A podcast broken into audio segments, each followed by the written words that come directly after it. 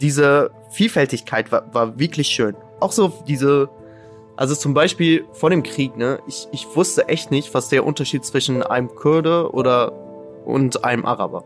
Wir haben nie drüber nachgedacht, okay. Es war einfach egal. Hallo und herzlich willkommen zu einer neuen Folge Welthungerhilfe direkt. Mein Name ist Lena und ich moderiere für euch den Podcast der Welthungerhilfe. In unserem heutigen Gespräch ist mein Kollege Omar zu Gast. Er ist 23, lebt seit einigen Jahren in Bonn und arbeitet als studentische Aushilfe im Bereich Innovation. Das mag auf den ersten Blick solide klingen, aber wir erfahren von ihm aus erster Hand, was für viele Menschen leider tragische Realität ist. Wie fühlt es sich an, wenn plötzlich Krieg ist? Omar kommt ursprünglich aus Syrien und hat den Ausbruch der Auseinandersetzungen live miterlebt. Er erinnert sich aber auch an das Syrien von früher, lebendig, lebhaft, ohne Krieg und Hunger. Und das alles erzählt er auf eine beeindruckend humorvolle Art und Weise. Ich bin sehr gespannt. Und zwar äh, heiße ich heute Omar herzlich willkommen. Ja, danke. Äh, auf jeden Fall freue ich mich, äh, hier zu sein. Ich würde heute gerne mit dir ähm, vor allen Dingen über dein Heimatland Syrien sprechen und auch so dein, dein Blick und deine Gedanken in Richtung Syrien. Und ich würde ganz am Anfang vielleicht mal kurz einleiten, warum äh, es mir auch so am Herzen lag, mit dir äh, persönlich heute zu sprechen.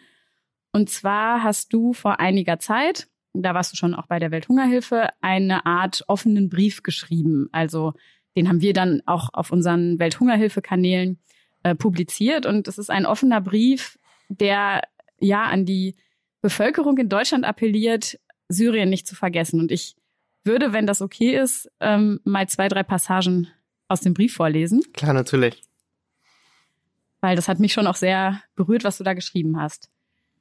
Der Krieg in Syrien wütet seit neun Jahren. Keine Medienberichterstattung kann wirklich das Ausmaß der Tragödie und das Leid der Menschen dort vermitteln. Die wirtschaftliche Lage in Syrien hat sich so verschlechtert, dass über 80 Prozent der Bevölkerung von, von Hunger betroffen sein dürften. Nicht nur im Norden, sondern in allen Teilen des Landes. Ich höre Geschichten von Menschen, die im Müll nach Nahrung suchen. Die Geschichten, die ich von meiner Familie in Syrien höre, sind bitter. Ich appelliere an alle, die Menschen in Syrien nicht zu vergessen. Ja, äh, um das genauer zu erklären, damit man sich das nachvollziehen kann, ähm, vielleicht ist es gut zu erwähnen, wie, wie, wie hat es so angefangen? Also vor dem Krieg war das so, dass äh, ein Dollar, also wir vergleichen immer mit dem Dollar, für die, für den Wert der Währung ein Dollar hat äh, 50 äh, Lira gekostet, ne?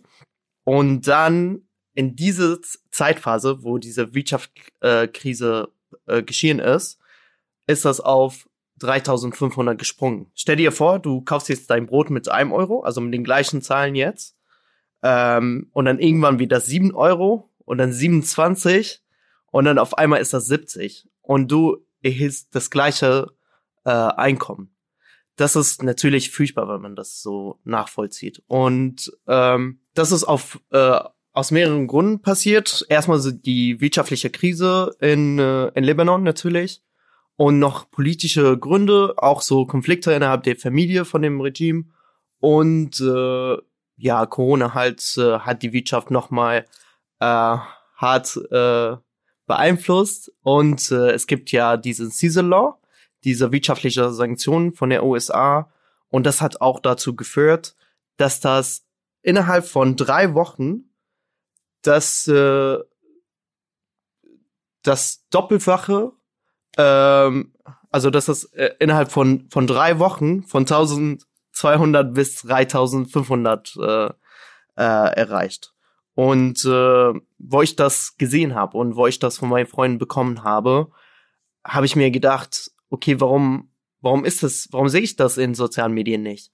Warum ist das nicht so ein Thema, wo ich so mit meinen Freunden drüber unterhalten kann? Warum berichte ich das immer so an meinen Freunden, als ob das so, ähm, so eine neue, so neue News, wo, wo man überhaupt nicht davon äh, was bekommt. Du meinst also quasi, dass ähm, deine Freunde hier in Deutschland davon eigentlich gar nichts mitbekommen hatten, weil zum Teil einfach auch andere Dinge gerade so stark in den Medien waren, dass äh, das, was in Syrien da gerade in extremem Maße passiert, ein Stück weit hier in den Hintergrund geraten war. Wie genau ähm, bekommst du denn dann solche Informationen oder Eindrücke, wenn du sagst, in den Medien kriege ich da eigentlich gar nicht so viel mit? Also wie ist, wie ist so dein Draht nach Syrien eigentlich? Ähm, natürlich habe ich noch äh, viele Freunde dort mhm. und äh, meine Eltern wohnen immer noch dort. Ähm, und äh, und äh, ja, dann bekomme ich halt diese Nachrichten und dann weiß ich auch, auch so von den sozialen Medien, von meinen Freunden, so auf Facebook, auf Instagram, dann bekommt man alles schon mit. Und äh, ich versuche auch immer so ähm, schon viel zu erfahren, was, was da abgeht, weil klar, ich gehöre immer noch dazu. Und äh, ich möchte auch gerne erfahren und dann auch das so weiter berichten. Jetzt hast du da eben in dem, in dem Brief, den ich vorgelesen hatte oder den du damals geschrieben hast, ja sehr dramatische Zustände ähm, beschrieben. Wie ist jetzt gerade aktuell die Situation, wenn du nach Syrien schaust?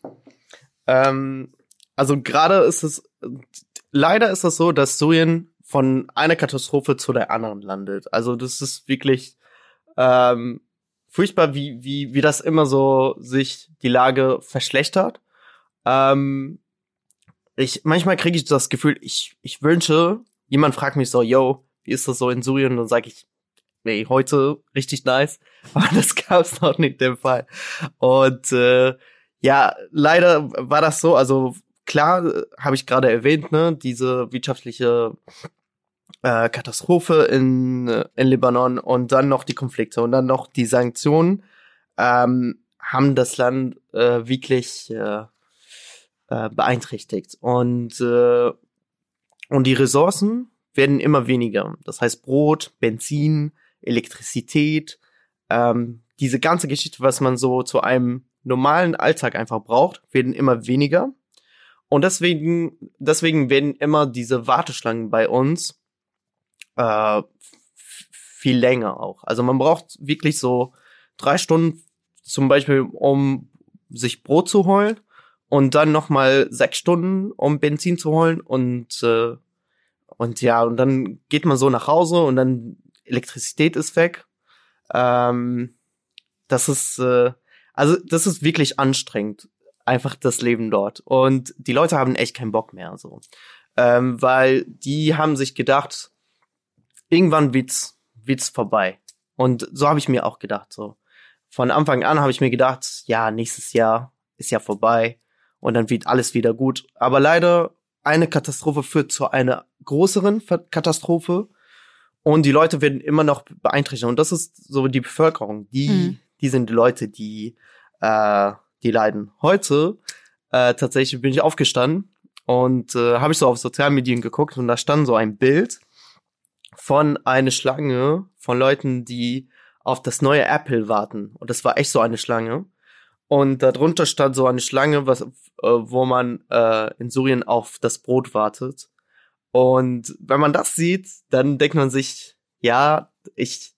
Also erstmal habe ich mir so gedacht, so, okay, ich bin echt so im Genuss, dass ich hier bin und dass ich einfach so, einfach so aufstehen kann und dann auf die Bahn so warte. Und ja, wenn das sich verspätet, dann ist ja nice, ist ja nur fünf Minuten. Ich brauche nicht so drei Stunden jetzt auf mein Brot zu warten, damit ich Essen für den Tag hab. Ähm, ja, aber andersrum denkt man sich, okay, es, es läuft auch anders. Ja. Äh, ja. Wenn man, wenn man dir so zuhört, dann, also ich muss gerade sagen, ich freue mich ein bisschen, weil du das Ganze, weil du es schaffst, das Ganze auch immer noch ein, fast ein Stück in eine, ja, ironisch humorvolle kommunikative Ebene zu bringen. Also, ne, es ist ja jetzt, du bist jemand, der kannst irgendwie locker darüber sprechen, obwohl das eben so dramatische Zustände sind und ähm, findest da irgendwie dann an mancher Stelle halt auch doch noch so die, vielleicht die Ironie. Ich frage mich oder ich frage dich, was macht das denn grundsätzlich mit der, mit der Stimmung der Leute? Also wie steht es um Spaß, um Humor und um Lebensfreude in Syrien? Ja, ich glaube, ich glaube, das ist ähm, die beste Eigenschaft von unserer Bevölkerung, dass die das Leben nicht so ernst nehmen. Also, dass die ähm, einfach über alles äh, drüber lachen können. Und das ist, das ist, das sieht man schon bei den sozialen Medien bei uns, dass es über jede Katastrophe so viel Memes gibt und über jede Aktion so viele Memes gibt. Und eigentlich ist das überhaupt nicht lächerlich. Also, wenn man drüber nachdenkt, wie du gerade gesagt hast, eigentlich ist das katastrophal und traurig. Ähm, aber damit man so das gut überlebt, ich glaube, das ist so eine Self-Defense-Mechanism, dass man das einfach die Sachen mit Humor nimmt, damit man sich das äh, ja einnehmen kann. Und äh, ja, und und eigentlich ist das ist das schon so in der Politik oder in der Welt manchmal manchmal ist das so lustig, äh, was was abgeht und äh, man kann auch drüber lachen, ganz ehrlich. Jetzt ist es ja ehrlich gesagt noch gar nicht so lange her, dass du selber auch in Syrien gelebt hast, ne? Und ich würde Vielleicht kannst du uns mal so konkret damit in nochmal so zurück in dein, dein Leben nach Syrien nehmen. Du hast ja studiert, zumindest zu Anfang auch noch in Syrien. Äh, vielleicht kannst du mal so ein bisschen beschreiben, wie sah dein Alltag aus, der ja da auch schon ein Stück weit vom Krieg beeinträchtigt war. Ja, also ähm, vor dem Krieg war, war echt alles anders. Also das ist so 100, 360 Grad anders. Ähm, der, der Alltag war, sah so ganz normal aus. Also das heißt, ich habe ich hab BWL studiert. Du erzählst aber jetzt schon von äh, der Situation, als der Krieg schon da war, ne? Zur, zur Zeit deines Studiums ähm, war der Genau, war, war, war, war schon der Krieg ähm, davor, also ganz vor der Krise. Ähm, da meinte ich, dass das komplett anders war natürlich. Ähm, also das, das war nie so, äh, dass ich mir Sorgen gemacht habe, wenn ich meinen Kumpel besuchen würde. Das war nie so, dass ich äh, mir gedacht habe, okay, heu heute brauche ich mindestens sechs Stunden beiseite, damit ich mich, damit mein Essen, was zum Futtern äh, auf dem Esstisch haben können. Weil meine Eltern sind äh, relativ schon alt und meine Geschwister waren schon alle im Ausland. Und äh, ja, in der, in der Krisenphase habe ich mich alleine so sozusagen so drum gekümmert. Und äh, ich dann dann so natürlich in der Schlange, anstatt dass meine Mom oder dann mein Dad mit 76 Jahre alt, also da war es so 70 halt, dass er in der Warteschlange äh, wartet. Und äh, ja, das, also früher war, waren die Leute schon feierlich. Also ich glaube, die, die syrische Bevölkerung sind feierliche Menschen. Man kann die so hier in Europa, damit man das sich so nachvollzieht, so mit, mit äh, mit der Gesellschaft von Spanien, glaube ich, vergleichen. Ähm, ich war da in Spanien und habe mich ein bisschen so zu Hause gefühlt, vor allem diese enge Straßen und äh, ja, wie, wie die Leute so ihr Siestas haben und dann so einfach so chillen und dass die, äh, dass die Märkte nie zu hat, so einfach, dass die so lange in die Straße bleiben. Und es war wirklich so. Ähm, äh, dass dass immer überall Menschen gab. Äh, vor allem ich ich habe in der Hauptstadt ge gelebt und äh, in Damaskus gibt's drei Millionen. Das ist so wie in Berlin, aber halt ist es noch enger. Das heißt, es ist, es ist wirklich so voll mit Leben. Also sehr, sehr lebhaftes äh, Getue auf der Straße. Ist es laut? Also sprechen die Leute viel?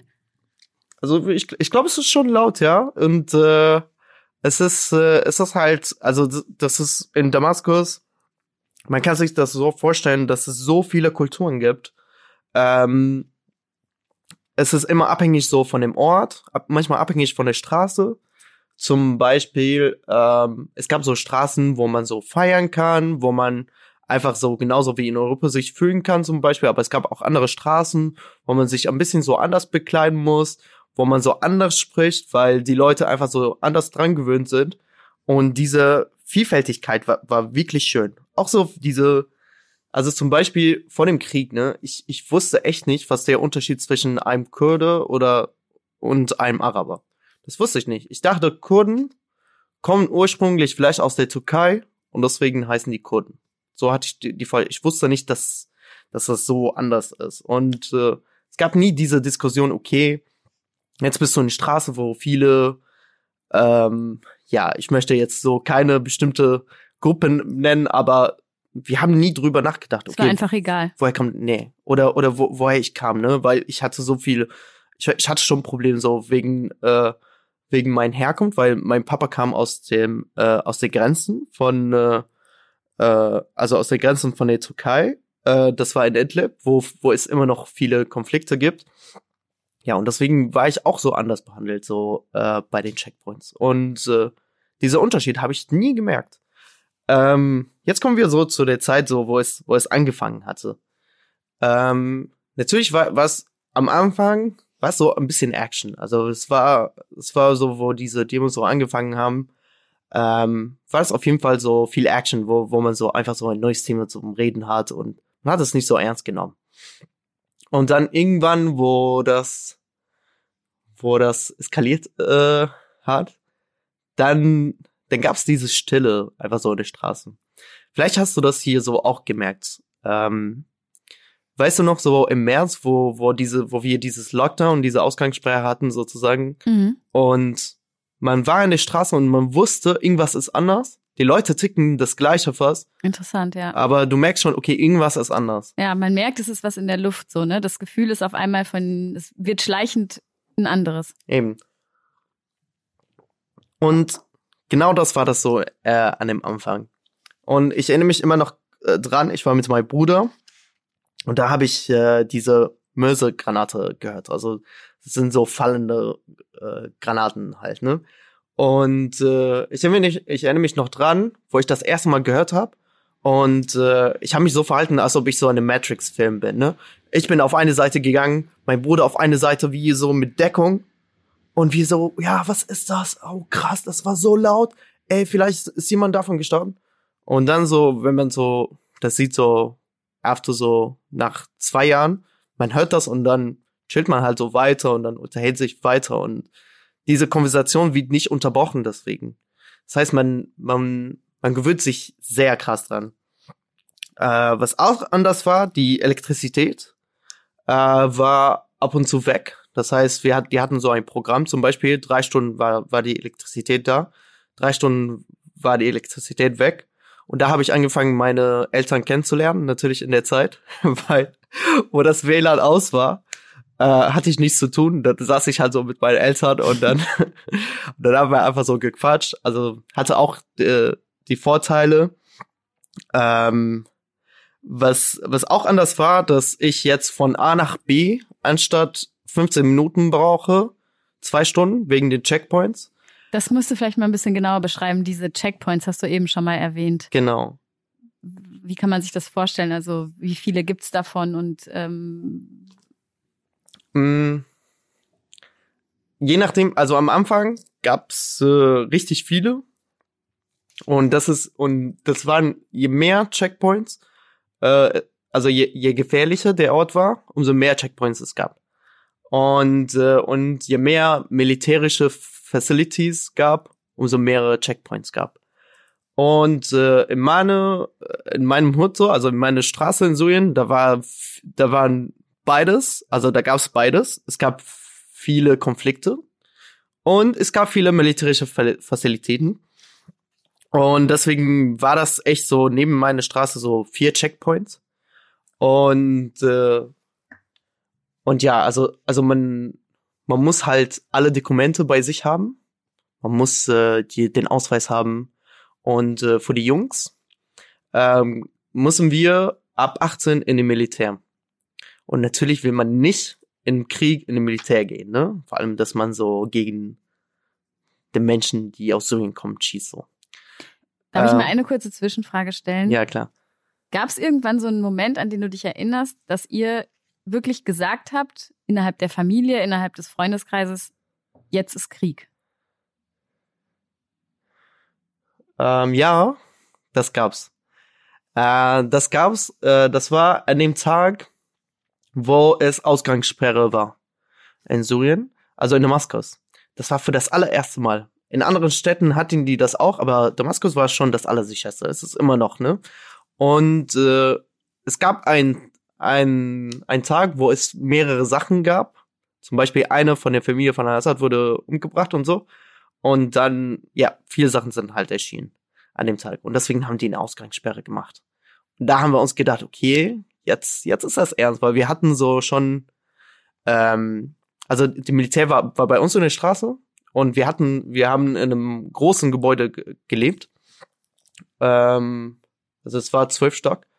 Und, äh, und wir hatten so Snipers auf den, äh, auf den, äh, auf dem Dach. Und äh, Was genau meinst du damit? Snipers. Äh, Snipers sind Was heißt Snipers auf Deutsch? Snipers sind die, die so ein Scope hatten und dann, man sieht sie so im, im Zockerspiel, weißt du? Die, die haben so ein Scope und dann erschienen sind die Menschen, die drei Kilometer entfernt sind. Ja. Mir fällt die Übersetzung gerade auch nicht ein. Ich sehe dich, ich sehe dich gestikulieren und äh, ich, ich weiß, äh, dass es ein Wort geben müsste, aber okay. Genau, also die, die, die diese Leute, also, also ein, ein Sniper ist halt sehr laut, natürlich, weil man schießt jemanden, der drei Kilometer entfernt von ihm, ne? Und, äh, und die hattet ihr bei euch auf dem Dach, in dem du, äh, also in dem genau. Gebäude, in dem du gelebt hast. Mhm. Genau, genau. Und, und das war echt laut. Das hatte ich nie gedacht. Ich habe früher Counter-Strike äh, gezockt. Vielleicht kennt man das so von den älteren Generationen. Und Meinst das, du damit mich? das habe ich nicht gesagt. ich weite von meiner Generation, deswegen ja. Und äh, genau, und deswegen ähm, es gab so B46 äh, und äh, damit hat man so, sich so einen Sniper geholt. Und das ist wirklich die gleiche Stimme. Ich erinnere mich immer noch dran, dass ich geträumt habe, dass ich Counter-Strike zocke und in dem Traum waren die Schüsse die Snipers von oben. Verstehst du, was ich ja, meine? Ich, du hast die Schüsse, die quasi in Wirklichkeit gefallen sind, in deinen Traum eingebaut. Also genau. Ne? Eben, das war eben. so eine und ich war am, am, am Counter-Strike zocken. Und ja. ich glaube, so war das auch, so habe ich, so habe ich vielleicht so meine Wahrnehmung geschützt, glaube ich, weil, weil ich das echt nicht so ernst nehmen wollte, weil. Ja. Wie im Traum eine Vermischung von, von Spiel und Realität. Eben. Und ich ähm. war ja, ich war ja noch Kind so, damals. Ähm, ich hatte dich eben unterbrochen, Entschuldigung, du warst nämlich ja, hattest beschrieben, wie es dann zu diesen Checkpoints gab und dass es äh, an verschiedenen Stellen eben immer mehr Checkpoints entstanden sind und dadurch genau. sich vor allen Dingen auch in ja in deiner Bewegung oder in der Bewegungsfreiheit viel geändert hat, weil die Wege lange gedauert haben. Genau, also ich, ich war an dem Punkt, dass ähm, sozusagen, dass die Jungs, die mussten in den Militär gehen, wo, wo die 18 sind. Und wenn man studieren geht oder wenn man anfängt zu studieren, bekommt man so eine Verschiebung, dass man nach dem Studium ins Mil in den Militär geht. In dem Militär? Okay. Zum Militär. Zum Militär gehen. Auf jeden Fall ähm, muss man bei sich so diese Verschiebung haben, weil ansonsten wird man direkt so in dem Militär zum Militär gebracht. Und man muss den Ausweis haben. Ähm, was muss man noch haben? Also diese zwei Sachen halt hauptsächlich. Und es gibt immer diese Panik vor dem Checkpoint oh shit, wo sind meine Sachen? Und, äh, und da gibt's diese große Panik, das passiert so, wenn man so bei Partys so nach dem Handy guckt. Aber es gab immer noch die Panik von, von, ja, von, diesen, von diesen Dokumenten, ähm, dass man sie vergessen hat, weil man darf die halt nicht vergessen. Das ist nicht so, dass die mit dir dann nach Hause fahren und dann sagen, ja, okay, hol mal die und wir warten auf dich. Sondern da hat man wirklich so ein Problem. Und äh, man muss schon so anders reagieren. Man muss nett sein, aber nicht nicht so ängstlich wirken. Das ist genauso. Ich habe ich habe den Podcast von äh, Josef gehört, war natürlich sehr cool. Und man, der hat so gesagt, man funktioniert anders. Und man funktioniert wirklich anders. Das heißt, du bist so an dem Checkpoint und manchmal befragt er dich so, ja, was machst du hier, was planst du?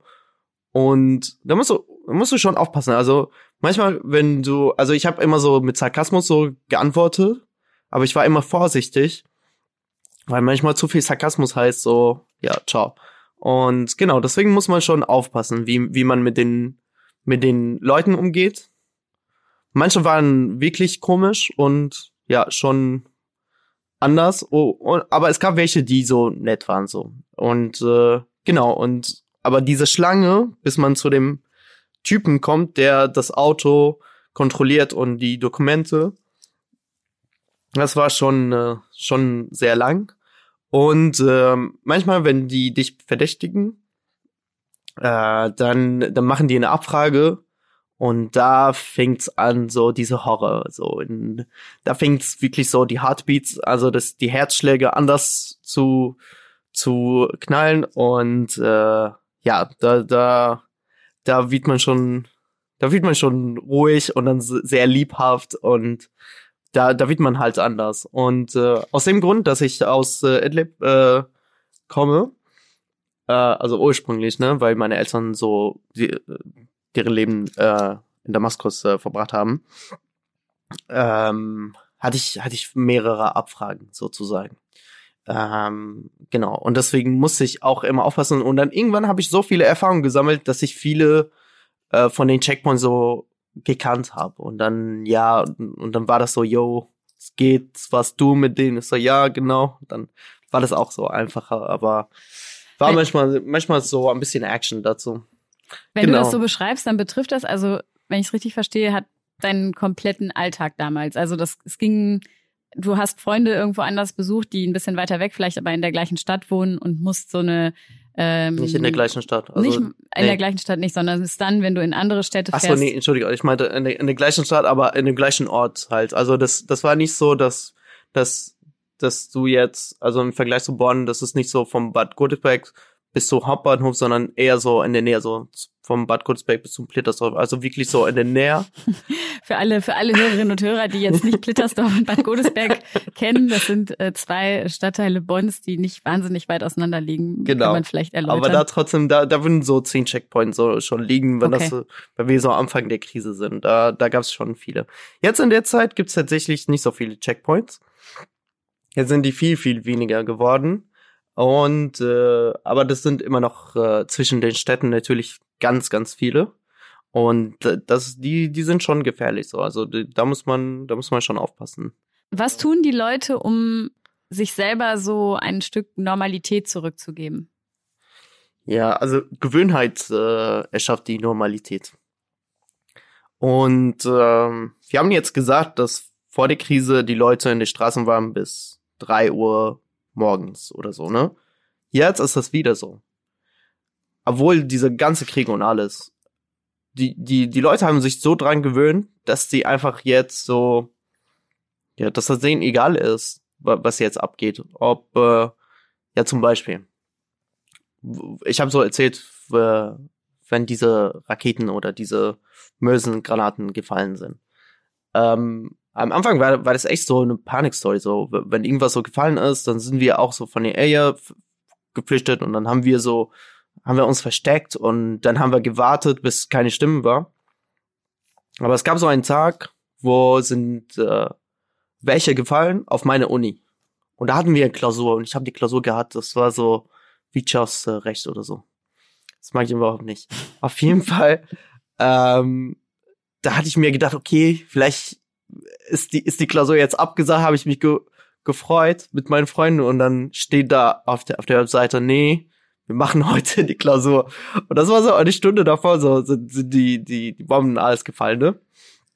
Und dann waren wir schon da und äh, in Syrien ist das so, wenn man an der Uni ist, also wenn man so an einer Public-Uni ist, dann geht man äh, an die Tour und dann sieht man, wo man sitzt. Weil jedes Mal, wenn die Namen verstreut, und dann kriegt man einen Platz und auf dem Platz steht, wo man sitzt. Ne? Also das ist nicht so äh, wie hier, man hat so einen Hörsaal und dann sucht man sich einen Platz. Nee, der Platz ist auch äh, schon bestimmt. Auf jeden Fall äh, war ein Kumpel von mir genau in dem Hörsaal, wo diese Raketen und Bomben gefallen sind. Und die haben das so ein bisschen aufgeräumt, ne? Und dann haben die Leute gesagt, ja, okay, setzt euch. Und das war wirklich so, dass eine Ecke, so eine ganze Ecke, gar keine Wände hatte. Und mein Kumpel saß genauso an dieser Ecke und deswegen hatten wir den so äh, Jinx genannt, also halt so Pech oder weil er an diesem Stuhl saß und der hat, der hat, der hat echt erfroren, weil es so kalt war, weil er keine Wände, hat, Wände hatte. Und da schreibt man halt so eine Klausur, ne? Und äh, ich glaube, ich glaube, das be beantwortet so die Frage. Ja, das beantwortet die Frage oder das ist, ne, ich hatte ja so das, man sucht nach Normalität und das, im Prinzip ist das ja so, da ist zwar eigentlich gerade absoluter Ausnahmezustand, aber irgendwie wird dann doch versucht, alles weiterzuführen und Routinen und Strukturen weiterlaufen zu lassen, als wäre nicht großartig was passiert. Und genau. Und mein Kumpel hat die Klausur geschrieben, der hat bestanden. Du auch? Nee. am Platz, am, am Platz hat es also nicht gelegen. Das löschen wir auch. äh, nee, Spaß. Aber ja, das, das war halt, äh, das war, das war halt so, dass, dass die Leute einfach so dran gewöhnt waren. Und, und äh, was, was auch anders war, so nach der Krise, dass wir angefangen haben, Familien in den Parks und zu sehen, die dort gelebt haben. Die sind halt geflüchtet von anderen Städten und dann haben sie sich so einen Garten gesucht oder so einen Park und dann haben sie dort gelebt. Und äh, das, das war schon sad, die zu sehen. Das war schon, schon, schon Hammer, einfach so von einem, Gebäude, von einem Gebäude, die einfach so die ganze Zeit zu beobachten, wie sie einfach deren Alltag verbringen, obwohl die so kein Zuhause mehr haben und einfach so in die Straße leben. Und viele davon, die hatten schon ein Zuhause. Also es ist nicht so, dass die so, ja, weil die Armut haben, wen, wo, also das ist auch nicht deren Entscheidung. Die sind nicht so Obdachlosen und die wollen aber so in die Straßen leben, sondern ja, die sind halt geflüchtet und dann haben sie sich eine Ecke gesucht und dann haben sie sich hingesetzt und ja, Menschen haben so in Containers geschlafen und ja, das ist auch so, was ich in dem Brief äh, erwähnt hatte, dass die Leute auch so vom Müll, die deren Nahrung äh, suchen. Ähm, ja, das, das war, das war echt traurig. Aber auf jeden Fall, was ich, was keine, keine Junge oder kein Mädchen auch machen dürfte, also keine ähm, in, in unser Alter so oder, oder Junge machen dürfte, dass man äh, sein Handy aus hat. Das ist das ist das auch noch immer das Handy an. Okay, warum? Weil ansonsten, ja, weil ansonsten fangen die Geschichten in den äh, Köpfen von den Eltern. Also diese Vorstellungen, okay, ist der jetzt entführt, ist der festgenommen, ist der, ist eine Bombe auf ihm gefallen. Und das ist halt so in einem Land so ganz normal, dass irgendwas so passiert, weil klar, die Leute, die davon gestorben sind, haben sich nicht gedacht, okay, ich gehe heute zur Arbeit und unterwegs sterbe ich. Nee, das passiert plötzlich. Und deswegen haben ihre, unsere Eltern immer so gedacht, dass immer, wo das Handy aus war, dass irgendwas Schlimmes passiert ist. Und ja. Würdest du sagen, dass also man schon ein Stück weit, vielleicht auch deine Familie, man lebt immer ein Stück mit Angst und Sorge? Ähm, hm. Das ist eine sehr deep Frage. ich glaube schon, ähm, weil das Ding ist, die, die werden halt nicht so beeinträchtigt wie wir. Weil wir haben, wir, wir sind noch jung, also, oder wir waren noch jung. Ähm, wir haben unsere Zukunft vor uns und wir, wir sind halt aktiv. Also ich bin halt kein Mensch, der zu Hause bleibt. Ich bin schon also ich bin schon extrovertiert und ich war immer so, seitdem ich Kind war und deswegen war ich immer draußen. Und meine Mutter hat mich immer gebeten, so, bitte bleib zu Hause. Und ich, ich war eine der ersten, meine Geschwister, ich hoffe, meine Mom hört das nicht, aber ich war die, Ärzte, die einzige von meinen Geschwistern, der zu Hause geraucht hatte. Und ich dürfte halt rauchen, damit ich zu Hause lerne und nicht woanders lernen gehe. Ähm, ja. Und, äh, und die haben, die haben echt versucht, so mich zu Hause zu halten, so wie möglich, von wegen, ja, ich schlaf heute zu Hause, komm, wir machen heute irgendwas, aber jede Familie hatte Angst um, um ihre Kinder, beziehungsweise haben die immer noch, aber jetzt ist das weniger natürlich. Und äh, vor allem um die Jungs, weil das, diese Geschichte mit dem, äh, mit dem, mit dem Militär und so, äh, das ist, das ist schon hart. Und bei den Checkpoints wird nicht so bei dem bei den Mädels kontrolliert und beobachtet und äh, ja, das passiert halt nicht so bei den Mädels, sondern eher so bei den Jungs. Und äh, genau, und deswegen hatten sie schon Angst. Vor allem, wo, wo ich so ein paar Storys so erzählt habe, was, was, was da passiert ist mit, mit paar Sachen, dann meinten die ja, okay, ja. Und dann irgendwann meinten die, ja, du, du kannst hier nicht weiter bleiben.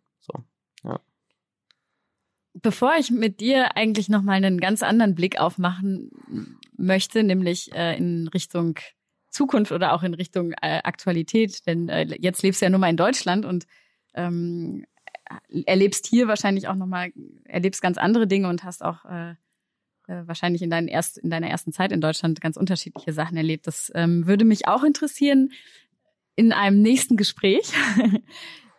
ich möchte aber noch, um vielleicht diesen echt eindrücklichen Bericht, den du uns jetzt so zu Syrien gegeben hast. Und man muss ja dazu sagen, das ist alles noch nicht wahnsinnig lange her. Ne? Du kannst zwar jetzt du erzählst das so ein bisschen aus der Vergangenheit heraus, weil du schon seit einigen Jahren nicht mehr dort lebst. Aber was bestimmte Zustände sind ja leider immer noch äh, ziemlich dramatisch, wie du auch in deinem Brief gesagt hast. Gibt es denn was, was dir Hoffnung macht für die Zukunft, für dein Land? Oh, diese Frage, Frage habe ich überhaupt nicht erwartet. Ähm, um ehrlich zu sein, bin ich ein bisschen pessimistisch, äh, was Syrien angeht in der Zeit, weil es so ein Stück, weil das so wie ein Kuchen geworden ist. Und jeder will sein Stückchen haben. Und äh, ich weiß nicht, ob du Wrestling kennst, aber das ist so wie WrestleMania, jeder kommt rein, wir kämpfen, um irgendwas zu besiegen. Und äh, vor allem, dass das jetzt von einer Katastrophe zu der andere kommt. Und äh, vor allem letztens so vor zwei Wochen gab so ein Feuer im Wald. Und äh, ja, deswegen bin ich, bin ich ein bisschen pessimistisch, äh, was die Zukunft von Syrien angeht. Ähm, und diese Konflikt, was, was dort gibt, ist sehr, sehr kompliziert zu lösen. Ähm, ja, aber man darf das halt nicht vergessen. Und man darf, man darf nicht diese Vorstellung haben, ja, okay, Syrien ist ja Krieg dort, wird immer so.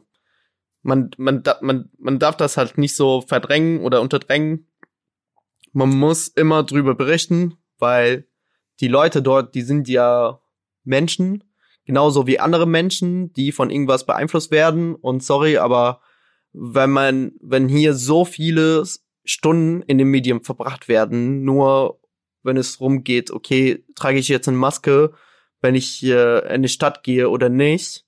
Ja, sorry, aber wenn ich jetzt zwei Stunden eine Maske trage, werde ich ja nicht sterben und äh, ist mein Tag nicht so beeinträchtigt, sondern wenn jemand, ja, ich habe jetzt tausende Stories erzählt, Klar. kannst du dir alles vorstellen, aber im Vergleich dazu ist das halt nichts. Und äh, ja, deswegen muss, muss man schon in Betracht ziehen, dass Leute anders äh, leben. Und wenn man die vergisst, dann werden die immer dann wird es ihm immer schlechter gehen. Und wenn in den Medien nicht über Syrien berichtet wird, dann wird halt gar keine Organisation oder gar keine äh, politische Organisation oder keine Ahnung, was mir jetzt einfällt, so ein äh, das muss deren Interesse äh, wecken und äh, das das könnten wir machen. Also nur so ein Teil von irgendwas, was Syrien angeht, finde ich schon, dass das was bewirkt, weil dann ist das ein Thema und dann, dann ist das nicht so eine Vergesslichkeit. Ist das richtig? Ja, dann ist das nicht so eine Vergesslichkeit. Ähm, ja, das, äh, das wenn ich so ein, eine Zusammenfassung zu meinem äh, Ziel von meinem Brief machen würde. Vielen Dank, Omar, für diese wirklich ähm, ja ein, eindrücklich und ich weiß nicht, an mancher Stelle auch fast überfordernden Geschichten aus Syrien im Sinne von, das sind Dinge, die will und kann man sich nicht so vorstellen. Und ähm, ich ja, fand es sehr beeindruckend, dass du da auch so authentisch sogar mit einer Portion Humor äh, drüber berichten kannst. Ähm, denn es ist ja deine Heimat und äh, du hast auch äh, immer noch Familie dort und eine äh, enge Verbindung. Und dafür danke ich dir auf jeden Fall. Ja, danke dir auch. Und ich freue mich auf ein äh, zweites Gespräch mit dir, in dem ich äh, nochmal viel mehr über dich und deine Arbeit erfahren möchte, die du jetzt äh, ja auch für die Welthungerhilfe in der Innovationsabteilung in äh, Bonn oder äh, nicht nur in Bonn, sondern auch für andere Länder natürlich machst. Und äh, darauf gehen wir in der nächsten Folge ein. Yes. Bis dann. Bis dann. Das war Welthungerhilfe direkt, der Podcast der Welthungerhilfe. Abonniere uns jetzt auf Spotify, iTunes, Deezer oder überall, wo es Podcasts gibt. Wir wollen deine Fragen, dein Feedback und wissen, welche Themen dir besonders am Herzen liegen. Schreib uns gerne eine Mail an podcast.welthungerhilfe.de. Bis zum nächsten Mal bei Welthungerhilfe direkt. Dieser Podcast wird produziert von Podstars bei OMR.